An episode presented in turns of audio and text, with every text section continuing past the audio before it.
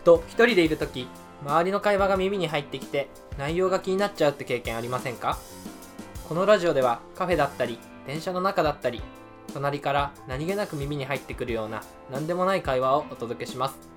コーヒーとラジオが好きな平均年齢29歳の僕たちは普段同じ会社で働いている上司と部下。仕事のテンションそのままにお送りするちょっぴり真面目な A 面と仕事を忘れて自由にゆるっとお送りする B 面。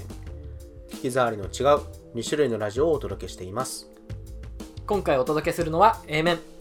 もっと調べてみたくなるようなネタが見つかるかもしれません。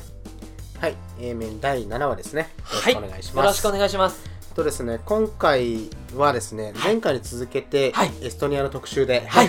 テンション高いですね。いや1週間長かった そんなに聞きたかったですか？はいいやいやいや。いやこれ結構僕その藤沼さんのこの話を聞いた後、はい。興味持ったことってこう自分で調べたりするんですけどおー。耐えましたよ。新鮮な状態で聞く なるほど。ためにあえて。はい。あえて。調べずに耐えてました。あのもしね前回まだお聞きになってない方はですねあの第 A 面第6話ですかね、はい。の方をまずお聞きいただければと思うんですけどもうあの実はエストニアっていうヨーロッパの小さな国が、はいえー国レベルでの電子国家としてはすごく世界的にも進んでいるよというお話をさせていただきました。はいはい。もうちょっとエストニアへの関心が検診だだいぶ来てますだいぶ溢れてますだいぶ来てますであのまああのエストニアの中で例えばその各ギターとか医療サービスがとか、はどんだけ進んでるって話は前回したんですけども、はい今回は、えー、とその中でですね e レジデンシーという、はいはい。えー、と電子居住権なんて言い方をするんですけども、えのサービスについてちょっとお話したいと思います。はい。で若干前回と重複するかもしれないんですけども、はい。えっと e レジデンシーっていうのは、えっと、エストニアの政府がですね外国人うん。つまり我々のような日本人も含めて、はい。に対して付与している権利なんですね、うん。まあ、申請することであの付与されるんですけどもはい。でこの権利を得ることでエストニアの電子居住民になれると、うん。うん。これ藤沼さんが持ってるっていう話を前回そこまでしたんですよね。はいそうです。でえっとまあねこれだけ言われてもまあようわからんと。いうのが多分一般の方のね、はい。これ聞いてる方もそうだと思うんですけど、はい。印象だと思うのであのこちらもですねあの e レジデンシーの、エストニア政府自体が、えー YouTube に公式チャンネルを持っていてですね、うんうん。そちらに参考になる映像があるのではい。あの YouTube の概要欄の方にこれも URL 貼っておきますので、もしよければ、はい、これをお聞きの方も見ていただければと思います。はい。はい、でこれ結構日本でも実はエストニア電子政府みたいなワードではい。Google 検索するとはい。あのたくさんっていうほどではないんですけど、まあ、いろんな記事をまとめていらっしゃる方っているんですね。はい。であのただ結構誤解されてるところもあって、はいあのエストニア国民になれるとか、うんエストニアの国籍を取れるみたいな書き方をしてる人が多いんですけども、はい厳密に言うと国民になれるわけじゃないんです。まあそんな、はそうですよねそうですよね。普通に考えたらそうですよね。そんなちょっとしたオンラインの申請だけで国民になれたらちょっとやばいじゃないやですか。ばいですね うんやばいそれはで、それはちょっとあの違うんです。で、ビザともまた厳密に違います。あくまで電子居住権っていう新たな概念の権利が付与されるというものです。で、じゃあそれは何が嬉しいんだって話はちょっとまたこの中でね、していきますけども。はい。で、えっと、エストニアはその会社をね法人を起こすのも簡単だよっていう話を前回させていただいたんですけども、はい。えっと、要はこの e レジデンシーを取得することでエストニアの電子居住民になれますと。はい。でそうすると実はエストニアの中で法人を起こすことができるようになるんですね、はい。で、えっと、エストニア e レジデンシーの、えっと、公式サイトを見るとこれね去年の、えっと、去年私がまとめた情報なのではい。ちょっと今アップデートされてる可能性はあるんですけども、はい。えっと、私がまとめた時点で、えっと、全世界で154カ国の3万3438人から申請があってそれらの電子居住民はいつまりエストニア国民以外の人たちだけによって、はい。エストニアに5033の法人が設立された。おおなかなかじゃないですか。なるほど。それを誘致する効果にもこうつながってくるつながってるということですね、ん。はい。じゃあその今の話ではい。e レジデンシーを取得すると、えーそのまあ、法人が起こせるよって話があったんですけども、はい。言い方を変えるとですね今少なくとも現状はそれ以外の目的、つまり法人を起こす以外の目的では e レジデンシーを取得することの大きなメリットは実はないんですね。なのであの主に、まあ、エストニアで法人を起こすっていうことは、えっと、あそこも EU の中に入っ、はい、EU の圏内に入ってるので、はいえーと、エストニアで会社を起こすことで EU 全体でビジネス展開が図れると、うんうん、いうことでヨーロッパでビジネスをしたい人にとってみれば、はい、エストニアで会社を起こすのがすごく、うんうん、簡単にできると、はい、でそこを目指すために E レジデンシーを取得すると、いったようなあのロジックで、えーと、取得している人はいっぱいいると。いうような形もうほぼそういう方ってことですね、うん、外国今現状は少なくともそうですね。行政サービスを海外に行って使うってそうそうないです、ね、まあそうそうないですからね。はい、うんうんえーと、でですね実はそのエストニアで、まあ、会社を起こすっていうことはもちろんヨーロッパに展開がしやすいっていうところ以外にもい。くつかあってですね、はいあのまあ、最初にも言ったようにその会社を立ち上げるのにかかる時間がまず少ないとはい、まあ、時間的なコストがかからないっていう観点、うん、18分ですもんね。18分、はい。えー、っていうところがあるのと。このラジオ聞いてるうちにあそうですよ。できちゃう。この会社ができちゃう。できちゃいますよ。でえっと、次はですね、まあ、同じくコストと言えるんですけど税金の観点があって、はい、あのすごく法人税を優遇してるんですね。というのも、えっと、エストニアでは基本的に配当時に法人税を課すという仕組みになっているので、はい、再投資つまりその事業を運営し続けるという限りは、えっと、法人税が課されないというような仕組みになっているそうです。で、えっと、またそのスカイプ始まったりとか、はい、まあ、最近だとその国際送金のトランスファーワイズとか、うん、えー、あとは配車サービスのタクシファイボルトですね、うんうん、といったようなテック企業がいろいろ出てきているように、はい、まあ、そういった IT 系の、えー、に優れた企業が集まる、うん、まあ、言い方を変えると IT に優れた人材が集まるといったところもあるので、どんどんいい流れができて、うん、優秀な人がえーと、いろんな企業を起こしやすいような土壌も揃っていると、はいいったところもエストニアで起業する一つのメリットというふうに言われています、はい、ちなみに藤沼さんは、はい、そのエストニアで起業するために買ったんですか、まあ、具体的にこういった事業を起こしたいっていうところが明確に固まってるわけじゃないんですけども、はい、ただ将来的にその法人を立ち上げるっていうことを見据えて取得したっていう、ちょっとなんともあやふやなんですけどというのもえっと、e レジデンシー自体の仕組みが開放されて、はい、えっと、だいぶこう e レジデンシーが増えてきたんですね、うんうん、でそうすると今度は当然エストニアも増えてばかりだと、ね、いろんなことを考えなきゃいけないので、うん、だんだん審査が厳しくなってくるんですよ。で実際にここ12年で審査が徐々に厳しくなってきているそうで、うん、えっと、そうなることを見据えて今の早めに取った方がいいだろうということで私は昨年取りましたやもう情報を先に取ったもん勝ちですね。そうです。なるほど。はい。で、えっと、今あの北見君がナイスパスを出してくれてですねその取得しましたねっていう話をしてくれたので、はい、どういうふうに取得したのかと。いうところのざっくりとした流れを、えー、ご説明して今日はちょっと終わりたいと思います。はい、はい、で、えっと そのね国が政府が発行するような、うん権利を取得するのってなんか一見すごく大変そうじゃないですか。いやそうですね。まあ、あの、ものすごく簡単かっていうとそうではなかったんですけど、はい、あのただ思っていたよりも簡単だったんです。うん、でえ、じゃあその手続きについてちょっとお話をしたいんですけども、はい、あの、まず、英語は読めないといけないんですけど。なるほど。まあ、第一関門、ね、第一関門はまずそこなんですけど。藤野さんはもう問題ないです、ね、僕はね、あんまりその苦労はしなかったんですけど。はい、で、あのー、まあ、これをねお聞きの方の中にも例えば旅行、はい、海外旅行とかの経験がある方は、はい、あの例えば日本の旅行代理店じゃなくて、うん、例えばその現地のホテルのウェブサイトとか、はい、あは海外のそのホテルを、えっと、なんだろうな宿泊施設を斡旋するようなこのサイトとかで、うん、あの安く宿泊取るとかっていうことをやったこともある方もいるかと思うんですよ。日本の楽天みたいな。あ、そうそう、日本の楽天みたいなものの海外版を使ったことがあるよみたいな。うん、はいはい。で、あの、そういった経験がある方にとってみれば、ほぼ同じ感覚で実は申請自体はできます。あの、e レジデンシーの公式サイトっていうのがあるんですね。はい。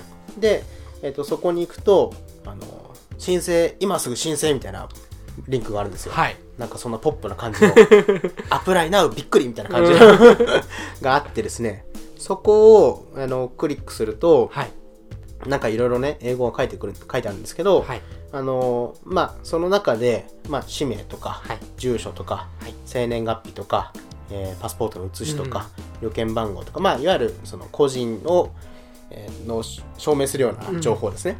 あ確かに海外のそのホテルを予約するみたいな、うんうん。ってなったのはこの感じってことなんですねね、パスポート番号とかやっぱり入れさせられるじゃないですか。はいはいそういったようなものをこう入力していきます。うんこの後申請のいろんな手続きがあるんですけど、最終的にはまず一旦物理的なカードが、えー最終的に渡されるんですけど、はい。それをどこで受け取るかっていうところを選択して、実は別にエストニアに行かなきゃいけないわけじゃなくてですね あの日本にエストニア大使館っていう場所があってですね、そこで受け取るよっていうことも事前に登録しておくんですね、うんでえっと次に、えっと、これはまあただで申請できるようなわけではないんですけども、はいえっと、私が申請した時点では102ユーロ、まあ1万円ちょっとですかね、うん1万数千円ぐらいの手数料で決済をしますと。で、はいこれが確かね、1年とか2年単位なんですよ。うんうんで、もうこれで申請行為が可能なんですね。なるほどはい。もうインターネットだけで済むと。あとは受け取るだけあとは受け取るだけなんですけど、うんここからがね、ちょっと、ちょっとだけややこしくて、はいあのいつ受け取りに行けばいいのかとかが、うんなかなかちょっとややこしいんですよ。で、あのしばらくしてるとですね、エストニア警察なんか怖いんですけど、そんなとこから連絡来たらちょっとビビっちゃいますね。エストニア警察、エストニア国境警備隊っていう人たちが、あの、からメールが来るんですね。はい。で、あの、おそらくこの彼らの、まあ、要はこのエストニア警察、エストニア国境警備隊が、その e レジデンシーの申請関連を、えーの事務手続きをの窓口になってるんですよ。まあ、だからこの国境っていう意味も、その、いわゆるその物理的な国境じゃなくて、うんうん。電子国家としての国境を警備してるっていう、多分意図だと思うんですけど、どなるほど。そのエストニアの中にこう入ってくるっていうイメーそうジそうそうことなんですね。そうそうそう、んまあ深読みかもしれないですけどであのメールが返ってきて、えー、と場合によってはその君のその申請内容なんかかいビジネス興味あるみたいなこと書いてあるけど具体的にどういうことしたいのみたいなことのうん。E メールのやり取りが、あの場合によっては発生したりします、はい。でここがおそらくあの昔よりも若干審査が厳しくなってるところかもしれないですね。なるほど。僕もあの一発でスルーはしたわけではなくて確か2回ぐらいなんかやり取りがありました、あの職務経歴君どんなことを日本でやってるのとかはいはい。いう話とかがあって、あのまあちゃんとそこは英語で答えなきゃいけないので、しかもメールなのでちょっと苦労する人は苦労するかもしれないですけどまあでもまあでものそうですね。海外で事業をやろうっていうようまあな人まあまあまあはまあそんくらいできるだろうっていう話。そうそうそうそう。いうことです、うん。そういうことです。はい。で申請行為としてはまあこんなもんですと。はい。ね、政府の手続き政府サービスの手続きとしてはだいぶ今のところポップなんですよ。だから、うんで、えー、としばらくするとですね、はい。またメールが飛んできてですねはい。お前に e レジデンシーが付与されたぞっておいうおメールがまた来るんですね。ーなるほど。でこれまたあの英語で来るんですけど、でただこの時点ではちょっと今もしかすると仕組み変わってるかもしれないんですけど、あのじゃあすぐにエストニア大使館に行ったら、えー、とすぐ受け取るか受け取れるかっていうとそういうわけではないんですね、うん。あくまでもエストニア国内で藤沼純一に対して電子居住権を認めるっていう審査が通りました、うん。みたいな段階なんですよ、はい。うん、でその後にまたメールが来てですね、はい。えっ、とその ID ID カードが東京のエストニア大使館に届きましたよ。ああなるほど。っていうメールがまた別ではいはい。来ます。で、この時はですね、なんか、多分エストニア大使館の方がですね、はい。手書きでメールを打ってるそうで、結構まちまちなあのメールが来たことを覚えてます。うん。はい。あのそこは IT じゃないんですそこ ID じゃないですよ、そう。この前段階のメールは、はい。なんかシステムから、なんかいかにもあー自動で、そうですね。名前のところだけ、こう、切り替わってそうそうそうそう、みたいな感じなんですけど、なんかだいぶ手書きで、手書きのメールだな、みたいな感じのメールが、次のステップで届きました。はい。で、えっ、と、ここまで来たら、はい。えっ、と、エストニア大使館に受け取りに行きますっていうアポをですね、あなるほどしなきゃいけないそれをしなきゃいけないですねもう、はい届いたって連絡来たから行こうじゃダメなんなんかね、そう、なんか事前にアポを取ってくださいみたいな話、うん感じでした。はい、うん。で、あの、一応、まあ、日本人のスタッフがいるっぽいんですけど、はい電話した感じ。一応そこのやり取りは、英語でやることになっているみたいです。はい はい。で、もうあとはエストニア大使館に受け取りに行くと。東京にって東ことですね。京ですね、東京のこれどの辺りだったっけな。なんかちょっと駅から離れてたんだよな、はい、あ明治神宮とか そうですね。外苑前と明治神宮から一応両方ともね微妙に離れた距離ちょっだったんですと歩ってって感じですね。15分ぐらい歩いたかな確か、うんうん。いうところですね。でなんかなんか大使館って僕そんなふ普段行かないじいゃないですか。や普通 普通僕じゃなくて普通の人はなかなか行かないと思うんですよ。でなんかすんごい緊張して行ったんですよ。なんかはい。大丈夫かなと思って行ったらあのエストニア大使、はい。多分多分じゃないものすごく偉い方ですけど、はい。が「やー」みたいな感じで。い や藤沼君みたいな感じようこそようこそみたいな感じで。でなんかお出迎えしてくれて、はい。でなんか ID カードがこう目の前に置かれてですね。はい。でその後なんか指紋認証みたいな感じで指紋の登録とか、あのまあいわゆる事務的なところがあって。はい。受け取りのためのですね。ためのでまあ改めてその e レジデンシーを使ってどんなビジネスしたいのとかうんはいはい。いう話とかあとはもう単純にエストニアでこんなお祭りあるよみたいな話とか、うん。まあ大使ですからね。もうなんかすごいざっくばらんにあの話をしましたね、でもうこれでもう手続きは基本的に終わりです、で、えっとこれを受け取ってあの油断したら実はダメで、はい。カードを受け取った翌日になると,、はい。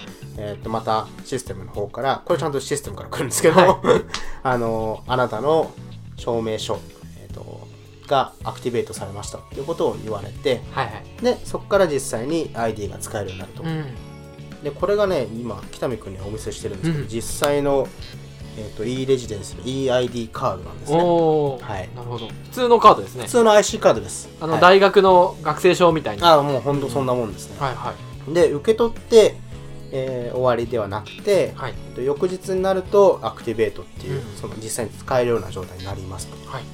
で使えるようになった後にですねこれこれだけだとまだカードもらって終わりなので、うんえっ、とまだダメなんですね。はい。その冒頭第6回とかでもお話ししたように、うん。えー、とこれを例えば電子署名のサービスを使うとか、はい。えーあるいは、まあ、まだ僕は関係ないですけどはい。例えばそのゆくゆく権利が与えられて、はい。その何らかの投票みたいなものに参加するとか、うん。っていうことになるとしたら当然このカードはい。を使って、えーパソコン上で電子的に、まあ、認証行為をして、っていうあのようやく藤沼純一が、えー、と署名したっていうことが、まあ、担保されるわけです。うんなのでそのためにはパソコンにソフトをインストールしなきゃいけないんですね。はい。で、えー、とそのソフトはですねあのいろいろとなかなか厄介なのではい。ちょっとこのラジオだけでさすがにお伝えするのは難しいんですけども、はい。あのちょっと参考になるブログがありましたので、はい。そちらのリンクをちょっと貼っておこうかなと思います。はい。これらのソフトを入れることであの使えますよみたいなことがあの説明が書いてあるものがありますので。はい。はい、で実際に、えー、と私が、まあ、その最初ウェブで申請して、えー、としばらくメールのやり取りがあってはい。で最終的にそれ確かに受け取るというまでに時間がどれぐらいかかったかというと,、と私ねちょっと途中あのーメールとかのやり取りがうまくいかなかったのではい。だいぶ時間はかかっちゃったんですけど、はい。あのー私の場合は半年ぐらいかかったんですけどうん。多分順調にいけば、えー、と34ヶ月ぐらいでおそらくできるんじゃないかなというふうに思います。あの僕の場合はですね最初のそのウェブの申請をですねなんとですね1月1日にやったんですね。本当に元日から。1月1日元日のしかもね午前中だったと思うんですよ僕。じゃあその年初めてやったことは これなんですね。その年初めてやったことは e レジデンシーの申請でしたね。あの初詣も行かずに。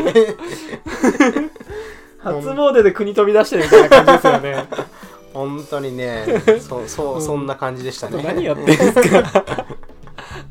そうそうそう。まあでもまあおそらく34まあヶ月スムーズにいけばね。スムーズにいけばうんいけるかなと思いますね、まああれですね。これ当時はそんくらいでいけたかもしれないですけど、はい。今とか多分増えてたうん。ら若干審査厳しくなったりとか、数が増えて遅くなってる可能性はあるかもしれないですね、うんまあでもそこのエストニアにいてそのエストニアの国民が起業するのに18分かかるって話。はいはいはいはいはい。でその起業するための権利を外国人が取るのに、まあ、半年とか、はいはいはい。まあ、3ヶ月とか早くてかかっちゃうってことじゃないですか,、うんうん。だからこれがやっぱりその差というかまあそう自分の国でだから日本がこのエストニアみたいなこの制度が固まってくれば、うんうんうん。